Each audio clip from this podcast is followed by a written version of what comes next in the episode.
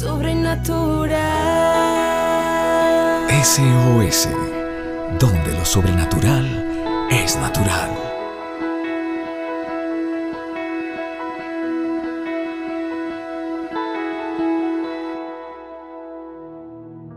la fe, buenos días, buenos días a todos. Un gusto compartir contigo, aprendiendo y conociendo estas perlas preciosas de la Biblia que nos edifican y nos permiten conquistar, avanzar, soñar, creer, tener esperanza, expectativa de que algo no va a pasar, pero necesitamos primero conocer lo que la escritura declara.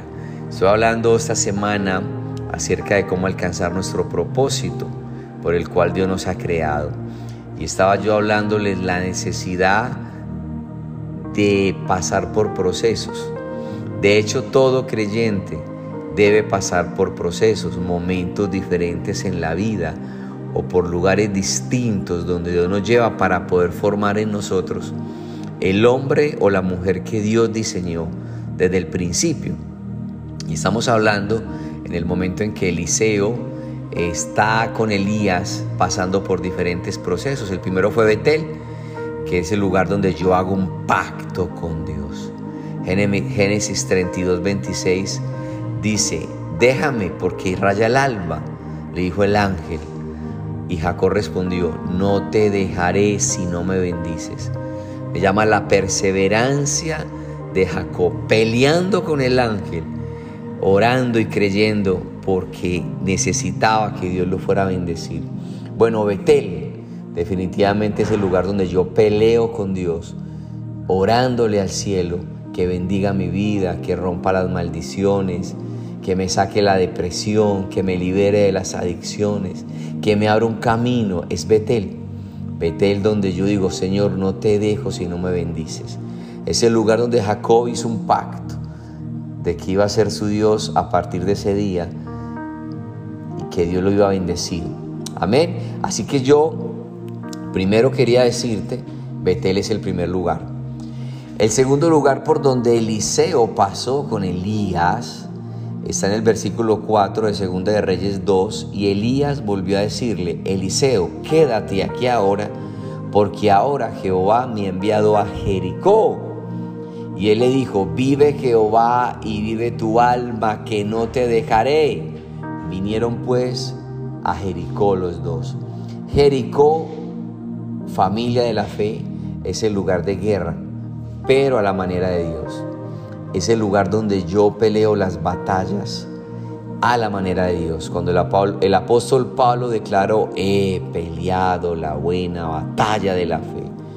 Es el lugar de guerra, hay una historia donde Josué y sus hombres iban a tomar Jericó, pero Dios les había dado una instrucción de cómo ir a la guerra. Recuerda, es a la manera de Dios. Salmo 144.1 dice, bendito sea Jehová mi roca, quien adiestra mis manos para la batalla y mis dedos para la guerra.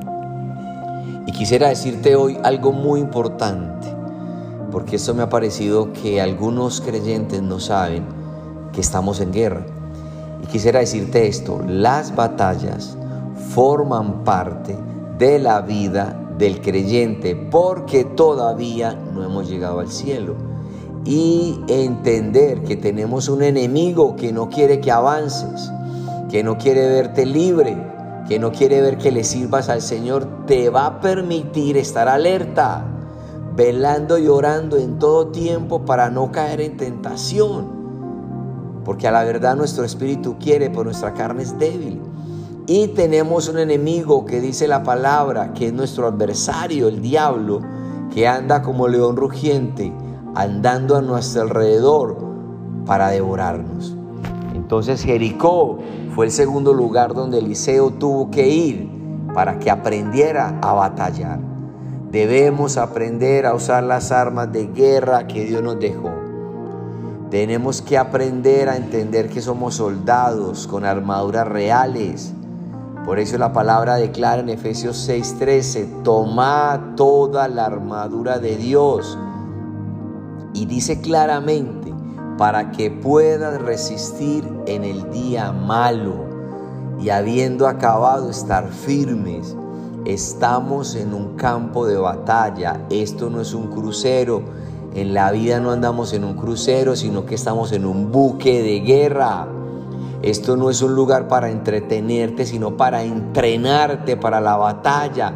Y tú te pares firmes y pelea por tu matrimonio. Y pelea por tus sueños.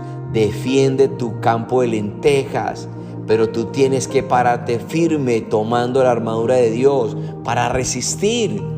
Resistir la batalla por tus hijos en oración, en ayuno, en clamor pero hay que entender que hay una guerra cuando viene ese desánimo, cuando tú quieres leer la Biblia, cuando tú quieres crecer en un encuentro, ir a escuelas de liderazgo y viene una opresión, es una guerra, es una batalla espiritual que el enemigo quiere que tú no avances. Por eso Jericó para mí es fundamental pasar, formarnos como soldados, estar siempre listos para la guerra, porque tenemos un enemigo.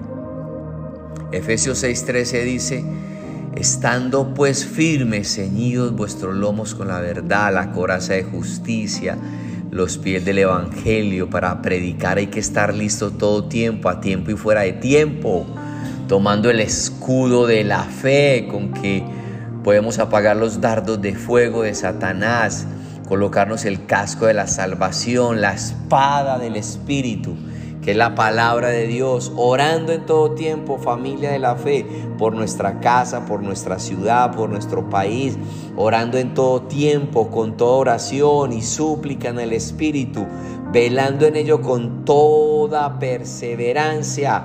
Esto me habla de un soldado que está en guerra, alerta y peleando todo el tiempo. Tenemos que entender que tenemos una guerra y tenemos que entender que tenemos la victoria en Cristo Jesús.